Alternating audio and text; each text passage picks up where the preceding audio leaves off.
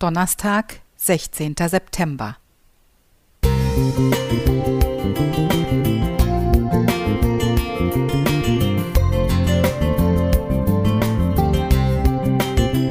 Ein kleiner Lichtblick für den Tag.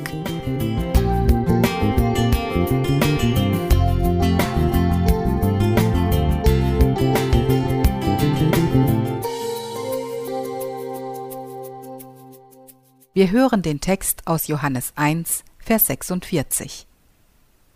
Und Nathanael sprach zu ihm, Was kann aus Nazareth Gutes kommen?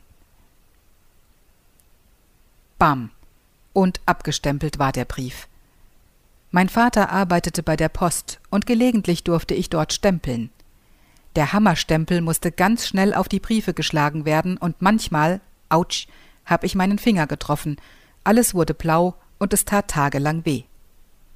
Abgestempelt, das kenne ich doch heute auch. Alle Alten sind spießig, alle Blonden dumm und alle Berliner haben eine große Klappe. Da höre ich lieber auf, denn dort bin ich aufgewachsen und bei mir könnte das sogar stimmen. Abgestempelt zu werden tut weh, vor allem im Herzen. Wenn ich mich aber offen und ehrlich auf Menschen einlasse, merke ich, dass sie mir viel bedeuten können, da gibt es Junge, die viel spießiger sind als manch Alte, und viele andere Klischees bewahrheiten sich ebenfalls nicht.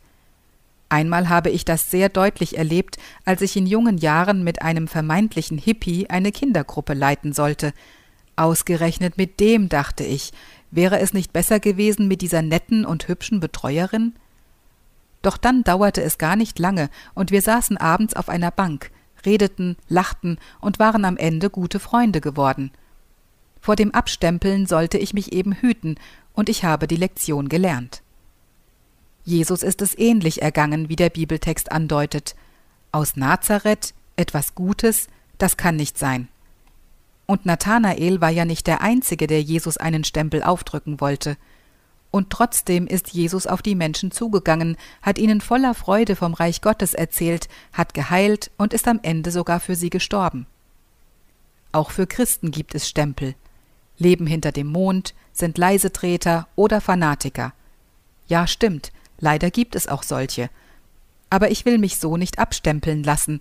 Andere sollen mich erstmal richtig kennenlernen, meine Freude und meine Dankbarkeit.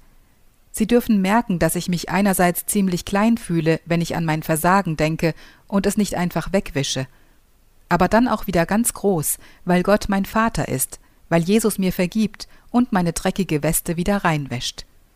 Es wäre schön, wenn andere mich so kennenlernen würden und dann zu dem Ergebnis kämen, was für ein Pfundskerl dieser Christ, mit diesem Gott würde ich auch gerne mal zu tun haben.